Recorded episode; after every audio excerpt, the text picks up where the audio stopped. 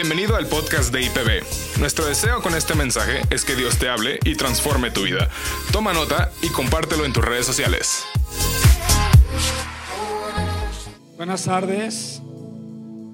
¿Cómo están? Qué gusto verlos, ahora sí verlos genuinamente. De verdad verlos. Cuñada.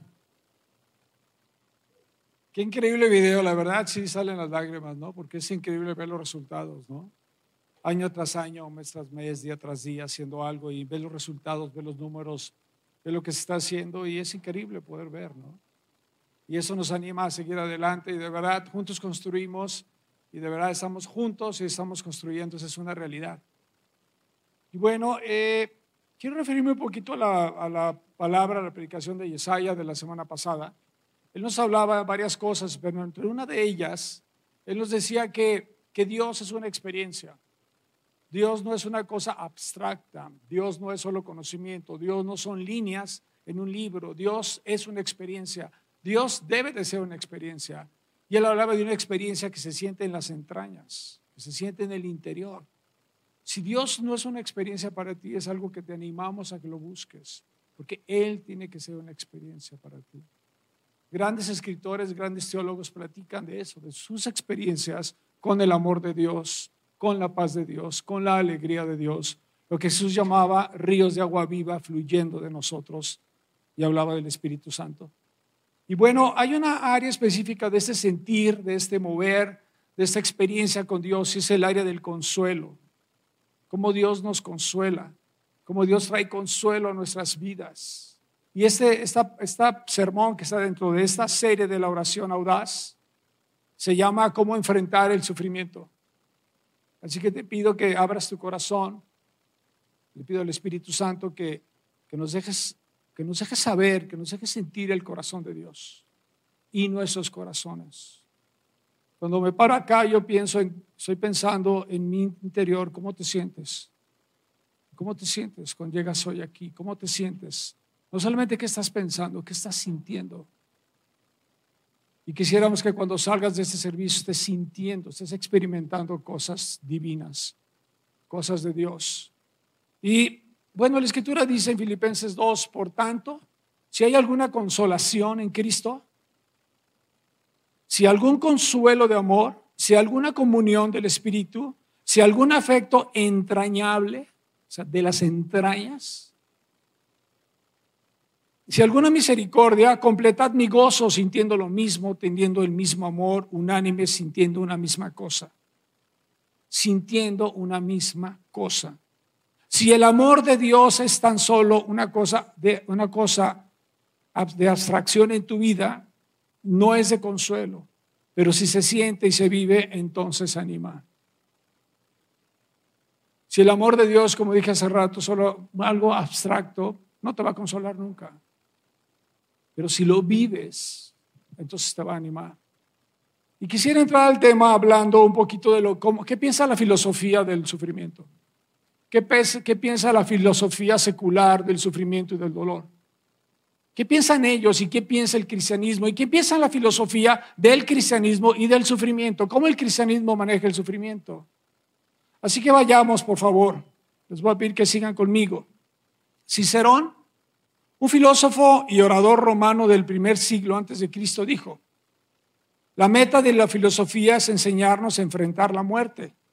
El propósito de la filosofía es aliviar los temores, la tristeza y los, los deseos incumplidos. Algunos filósofos contemporáneos creen que la definición de Cicerón no podría ser más acertada. Dicen, que para vivir bien tenemos que aprender a vencer nuestros temores de los diversos rostros de la muerte. Todas las culturas de todas las épocas han desarrollado sus propias filosofías y códigos de creencias con el principal propósito de proteger a sus miembros del dolor y del sufrimiento. Todas las culturas, de todas las épocas, de todas las generaciones, han creado y formado sus propias filosofías, sus propios sistemas de creencia para proteger a su gente del dolor y del sufrimiento. porque el sufrimiento nos quita los amores, las alegrías y las cosas que queremos le dan sentido a la vida. Antropólogos y sociólogos han dedicado sus esfuerzos en estudiar las diferentes creencias de las culturas orientales y occidentales. Así encontraron que en el núcleo, en el centro de cada una de ellas, existe el propósito de eliminar los apegos a las cosas materiales de todo tipo, ya sea personas o cosas. Todas esas culturas, su enfoque para eliminar el dolor y el sufrimiento es eliminar los apegos. No ames, no ames con intensidad, porque si amas con intensidad, entonces vas a sufrir. Eso es lo que es en el núcleo de la mayoría de estas creencias. Dice, pues estos apegos son la causa del dolor y el sufrimiento que proviene de la pérdida de las cosas mismas. Ese razonamiento los ha llevado a una conclusión asombrosa. Solo podemos mantener nuestra alegría y nuestra integridad si encontramos nuestro propósito en las cosas que la muerte no puede tocar y el sufrimiento no puede destruir. Ese impresionante razonamiento parece sacado de la Biblia, pero no. Es tan solo un poderoso razonamiento filosófico concluyente y lleno de verdad. Está lleno de verdad. Quita los apegos y vas a quitar el sufrimiento. O tus apegos en las cosas donde la muerte no puede tocar y el sufrimiento no puede destruir.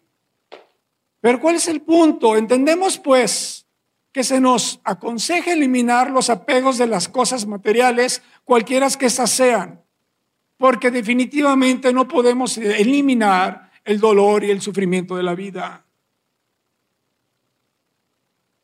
Como no podemos eliminar el dolor y el sufrimiento, pues mejor eliminemos los apegos. Pero el punto es, ¿cuáles son las cosas que la muerte no puede tocar y el sufrimiento no puede destruir? Al parecer esos estudiosos seculares no han podido encontrar una respuesta realmente satisfactoria fuera del cristianismo. Porque el cristianismo, a diferencia de otras creencias, encuentra provechoso al sufrimiento y lo incorpora al proceso de la intervención divina en la vida de todo ser humano.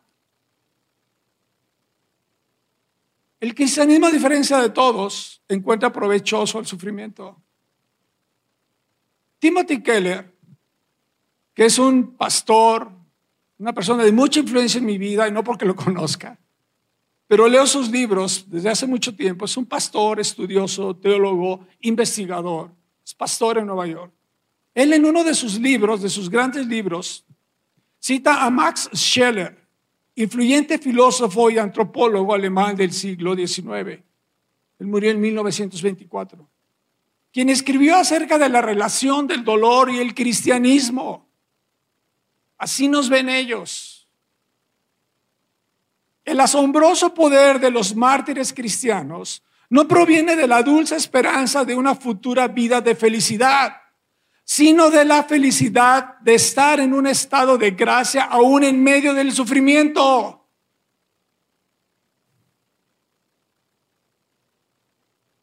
La poder, el poder de los mártires cristianos no era que estar solamente Dios, iré al cielo a tu presencia después de esto, no. En el momento mismo del sufrimiento, dice Scheller, estaban viviendo en un estado mismo de gracia. No es solo que este gozo hace que el sufrimiento sea tolerado, sino que el mismo sufrimiento puede incluso aumentar este gozo en medio del dolor. Por el gozo puesto delante de él, Jesús fue a la cruz. Y no me gozaré nada más en, en mi vida eterna, en mi salvación, decía Pablo, sino me gozaré también en mis sufrimientos. Porque entendemos el sufrimiento también como un estado de gracia. Y ahorita vamos a explicar por qué.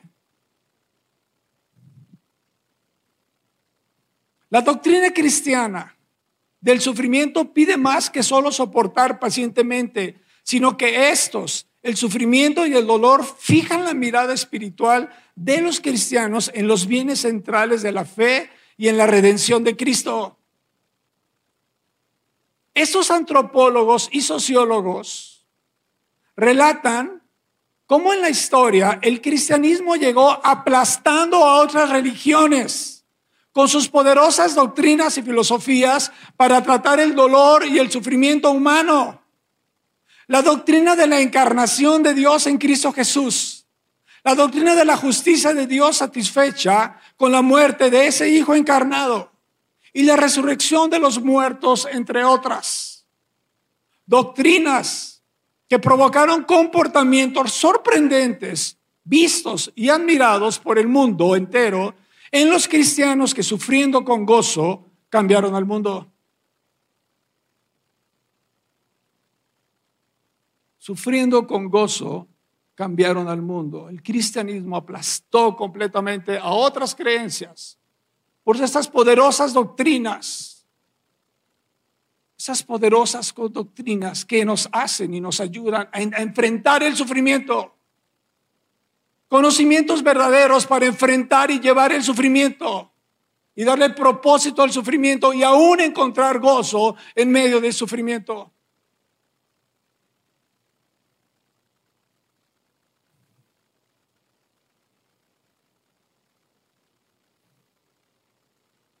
Esos estudiosos de la sociedad también aseguran para tristeza nuestra,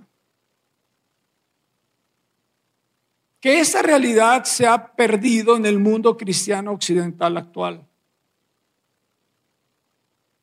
Ellos ya no saben sufrir como sus antecesores. Aseguran.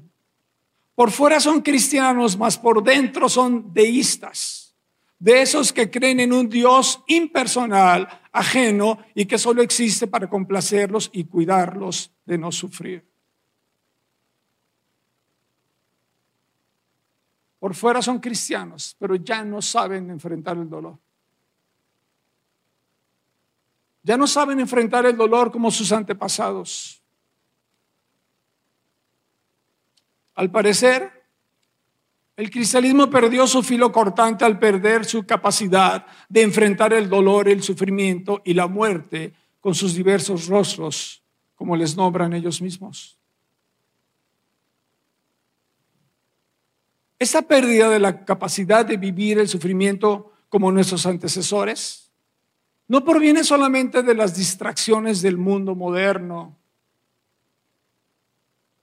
sino de la falta del conocimiento del plan redentor del Padre y del poder de la encarnación del Hijo, quien vino a rescatarnos, no a pesar del sufrimiento, sino a través del sufrimiento.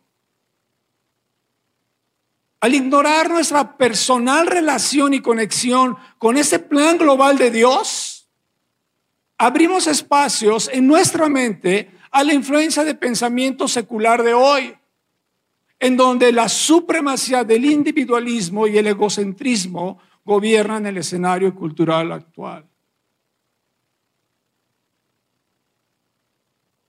No entendemos perfectamente el plan de Dios global de salvación.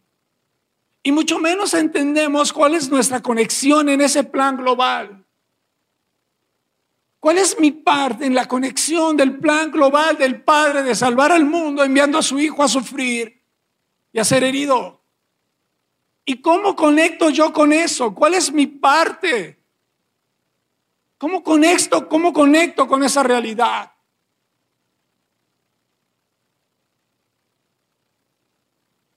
Para ello vamos a la escritura. Vamos al versículo que creo ha sido el más leído y más mencionado en este tiempo. En este tiempo de dolor y de sufrimiento global. Es Romanos 8, 28. Pero voy a ir a Romanos 8, 28, 29 y 30.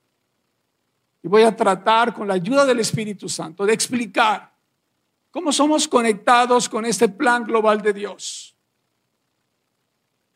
Romanos 8, Ahora bien, sabemos que Dios dispone todas las cosas para el bien de quienes lo aman, los que han sido llamados de acuerdo a su propósito. Porque a los que Dios conoció de antemano, también los predestinó a ser transformados a la imagen de su Hijo, para que Él sea el primogénito entre muchos hermanos. A los que predestinó, también los llamó, y a los que llamó, también los justificó, y a los que justificó, también los glorificó. Entonces tenemos una vida en medio de dos tapas eternas.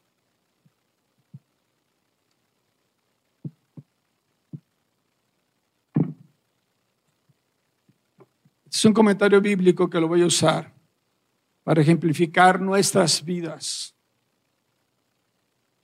Tenemos nuestra vida en medio de dos tapas eternas. Una eterna es antes de la creación del mundo. Es algo eterno. Dios nos conoció desde antes de que el mundo existiera, desde antes de que el mismo tiempo existiera. Él ya nos conocía. ¿Y cómo se explica esto? Se explica muy fácil. No sabemos. no sabemos, pero por la fe lo entendemos y lo creemos. Que Dios nos conoció desde antes de la creación del mundo. Él ya nos había conocido. Y al final tenemos otra etapa. Esta etapa. La eternidad la gloria, ser glorificados. Seremos glorificados junto con el Padre, con el Hijo. Compartiremos de un cuerpo glorioso, eterno, indestructible. Y compartiremos la gloria de Dios. Entonces tenemos en medio de dos cosas eternas, una antes del tiempo y otra después del tiempo, tenemos algo, nuestra vida. Eso que está en medio es nuestra vida. Aquí está nuestra vida. Y dice la escritura que Él nos llamó. Y nos llamó con un propósito. Con el propósito de ser transformados a la imagen de su Hijo Jesús. Para que Él fuera el primogénito entre muchos hermanos y ser una familia. Aquí en esta vida, en esta vida están tu vida y mi vida. ¿Cómo nacimos de una manera con inocencia perfecta y belleza perfecta en la inocencia y la pureza? Pero poco a poco nos fuimos torciendo. Y poco a poco nos fuimos sumergiendo en el pecado. La mentira, el orgullo, la envidia, la fornicación, el adulterio, la ira, el pleito, el asesinato, las drogas, el alcohol, el vicio.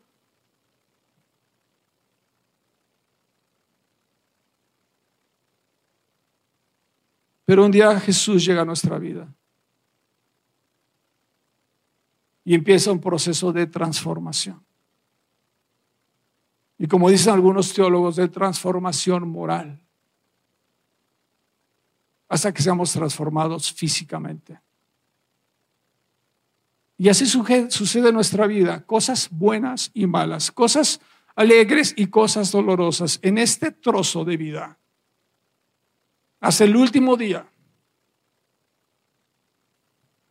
en el que llegamos al final de nuestros días y somos transformados a la imagen de Jesús, gloriosa y perfecta, para vivir con Él eternamente.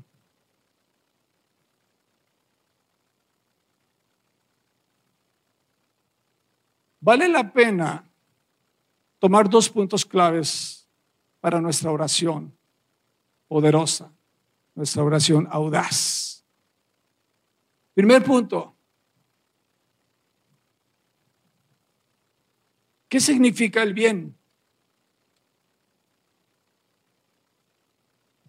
Dios dispuso todas las cosas para el bien de los que lo aman definitivamente tendremos que saber que es el bien para mí y que es el bien para Dios. Porque para mí el bien seguramente es tener salud, tener buenas relaciones interpersonales, tener una economía y unas finanzas sanas, tener eh, alegría, tener esto, eso, eso, y está perfecto, sí es cierto, ese es el bien también para Dios. Pero para Dios hay un bien mayor que está escrito, lo acabamos de leer. ¿Cuál es el bien mayor? El bien mayor para Dios es hacernos a la imagen de Jesús, a la imagen perfecta, hermosa, bella, santa, llena de luz de Jesús. Ese es el mayor bien que nos puede dar Dios a nosotros. Pero también hay un tema del bien relacional. Él nos quiere hacer como Jesús, para que tengamos una relación tan cercana como la tiene Jesús con su Padre. Eso es el bien. Y entonces Dios está dispuesto a hacer cualquier cosa con tal de darnos ese bien. El bien. Jesús dijo, Juan 14, 18, 20, no los voy a dejar huérfanos hey, los voy a hacer mis hermanos, para yo ser el primogénito entre todos ustedes. No los voy a dejar huérfanos. En aquel día ustedes se darán cuenta de que yo estoy en mi Padre, ustedes en mí y yo en ustedes. Pero no puedo dejar de ver una realidad en mi vida y probablemente en tu vida. Realmente no quiero ser como Jesús.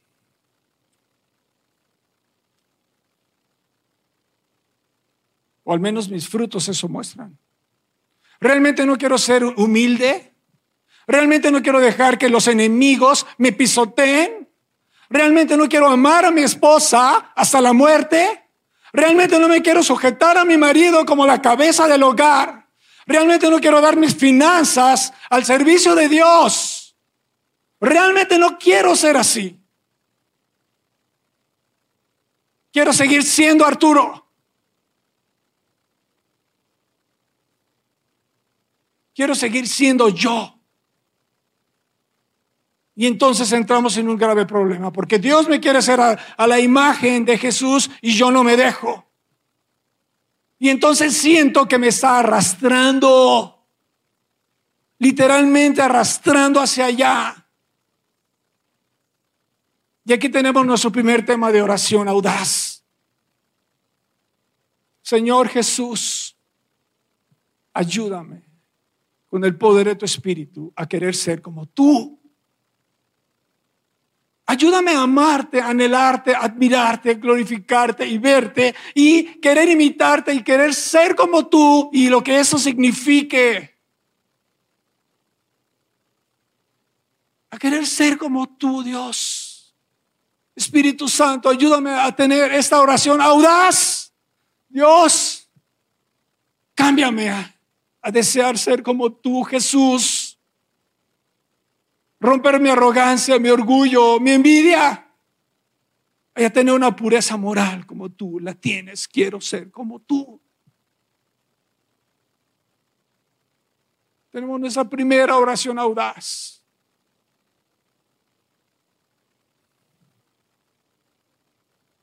La segunda, porque todas las cosas son para el bien. Todas las cosas son para el bien.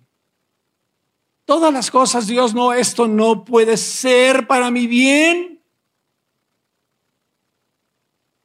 ¿Cómo que se murió mi nieto? ¿Cómo que se murió mi hijo? ¿Cómo que se murió mi papá? ¿Cómo que se murió? ¿Cómo que perdí mi negocio? ¿Cómo que esto, Dios? Esto no puede ser para mi bien. Esto es el bien mismo. ¿Cómo va a ser para mi bien? ¿Por qué me lo quitas?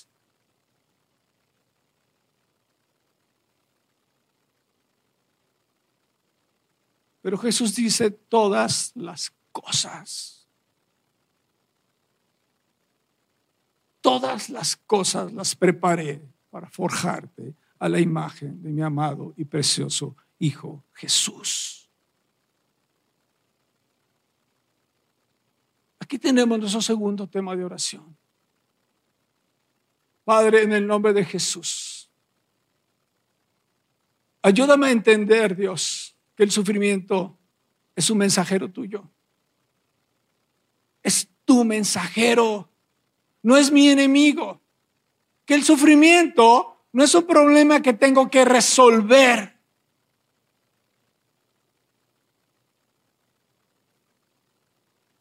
Es claro que queremos no sufrir,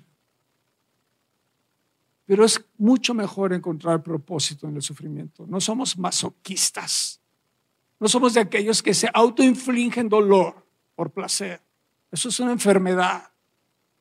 Lo que hacemos nosotros es que le encontramos propósito al sufrimiento. Y aquí Dios me dio una frase poderosa y preciosa.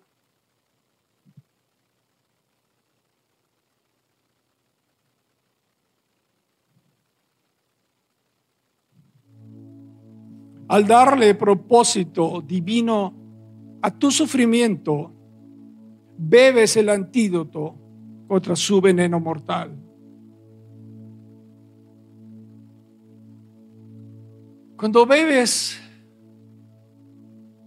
el sufrimiento con propósito, como Job capítulo 1.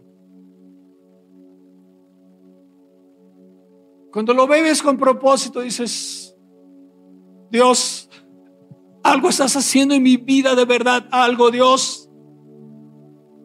que no lo entiendo en este momento, no lo entiendo Jesús, pero estás haciendo algo Dios.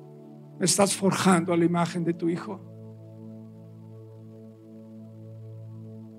Señor,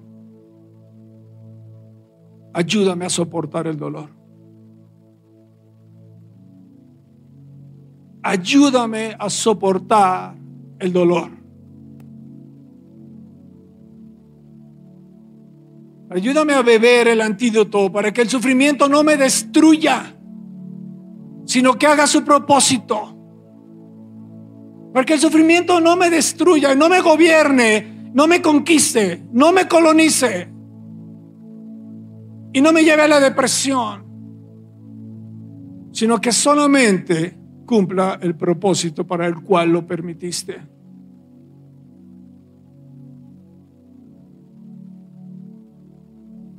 Y tu propósito, Dios, es hacerme como tu Hijo Jesús. Así que ayúdame a creer que puedo llegar a esa meta que realmente puedo parecerme a tu Hijo Jesús, a mi hermano mayor.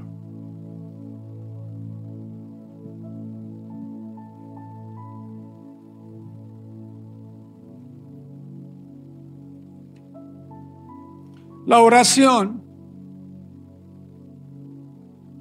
es una continuación de una conversación que Dios comenzó con nosotros. Por lo tanto, nuestras oraciones deben provenir de la inmersión en las palabras de Dios. Si no estaremos desconectados de la realidad de Dios y su voluntad. Si nuestras oraciones no emergen de nuestra inmersión en la palabra de Dios, lo más probable es que estemos orando desconectados de su voluntad y de la realidad de Dios. Porque la oración es continuar la conversación que Él comenzó con nosotros.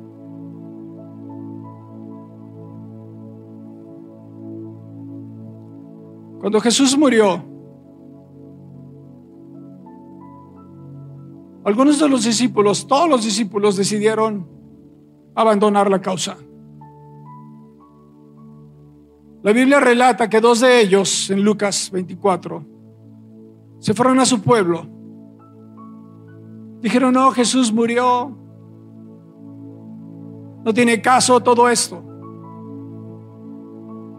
No tiene caso todo eso. Lo que sucedió no, no me checa con lo que yo esperaba. Pero Jesús resucitado se toma el tiempo y eso es muy asombroso. Jesús resucitado, recién resucitado, todavía estaba calientito. Se toma el tiempo para venir con esos dos discípulos que iban a Emaús. Se acerca a ellos y les empieza a enseñar la Biblia. Y dicen ellos que, dice la escritura, que, que un fuego sentían dentro de ellos en la entraña.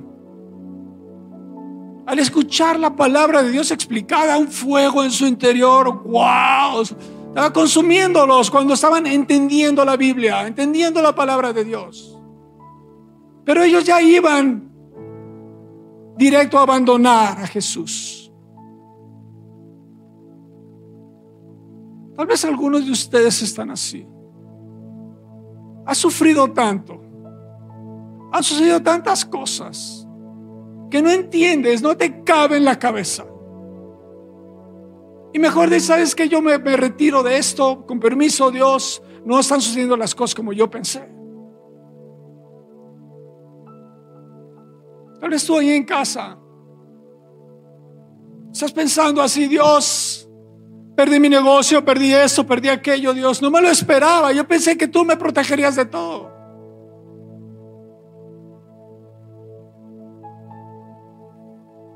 Pero Jesús les dice a los discípulos, ¿acaso no sabían? ¿Acaso no sabían que el Cristo tenía que morir para entrar en su gloria? ¿Acaso no sabían?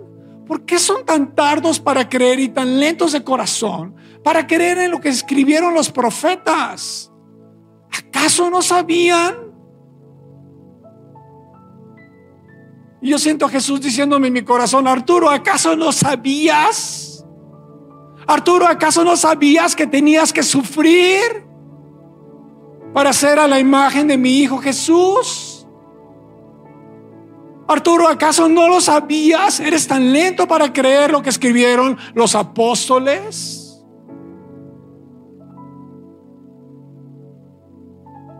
¿Por qué te sorprendes como si no lo supieras?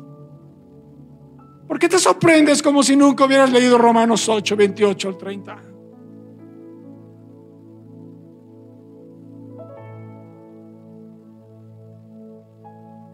Pero hoy lo sé. Hoy lo sé y por su gracia estoy integrando todo el sufrimiento, pasado, presente y el que venga. a mi vida, a mi historia con Dios. Y también mis alegrías, y también mis risas, y también mis momentos felices. Todas las cosas Dios las preparó para formarme a la imagen de su Hijo Jesús. Y a ti también. Y a ti también.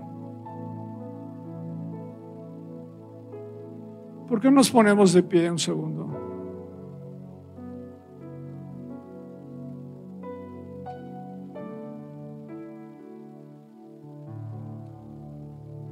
Espíritu Santo,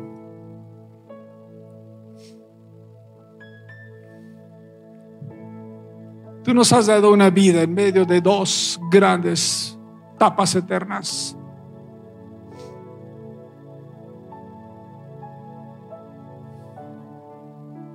Ayúdanos a creer, Señor. Ayúdanos a hacer oraciones audaces. Audacia a ir a tu palabra y tomar de ahí las verdades para ponerlas en nuestro corazón y en nuestras bocas. Y orar con audacia, Señor. Ayúdanos a entender, Señor, lo que para ti es bien y ajustar nuestros conceptos a tu concepto.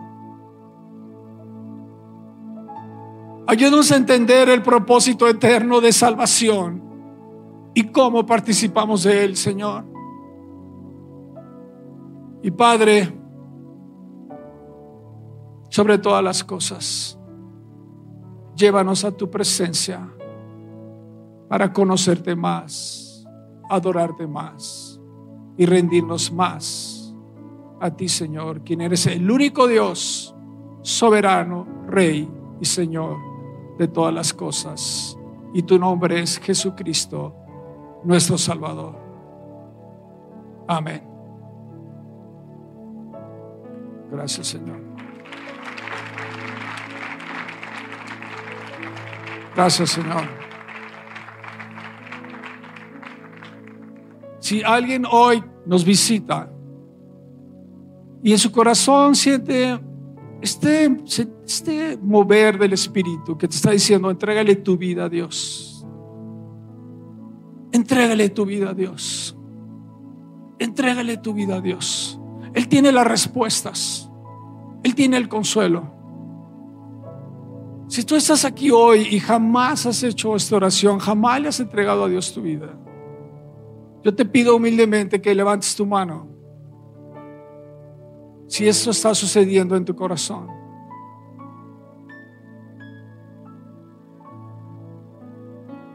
Gracias, Señor. Aquí hay alguien. Gracias. ¿Alguien más? ¿Alguien que en su corazón puedes pasar? Si eres tan amable aquí para orar por ti.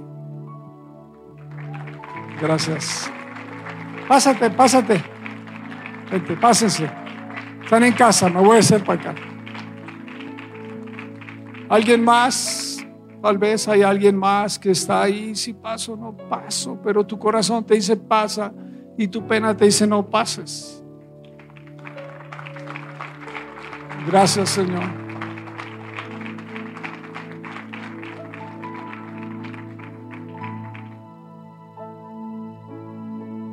Dios los ama. Jesús dijo, yo los amo a ustedes como el Padre me ama a mí. Pero dijo, permanezcan en mi amor, bajo mi sombra. No se vayan lejos. Permanezcan en mi amor. Así que en el nombre de Jesús, ahorita vamos a orar para que Él venga a sus corazones, les permanezcan en su amor. ¿Les parece bien? Yo voy a hacer una oración, les voy a suplicar que sigan mis palabras. Es una oración muy breve. Cierren sus ojos. Señor Jesús, Señor Jesús, creo en ti. Tú eres mi Salvador. Tú eres Dios y pagaste mis deudas en la cruz. Hoy te entrego mi vida tómala con fuerza.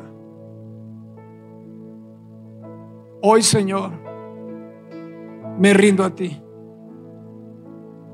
y sé que me aceptas.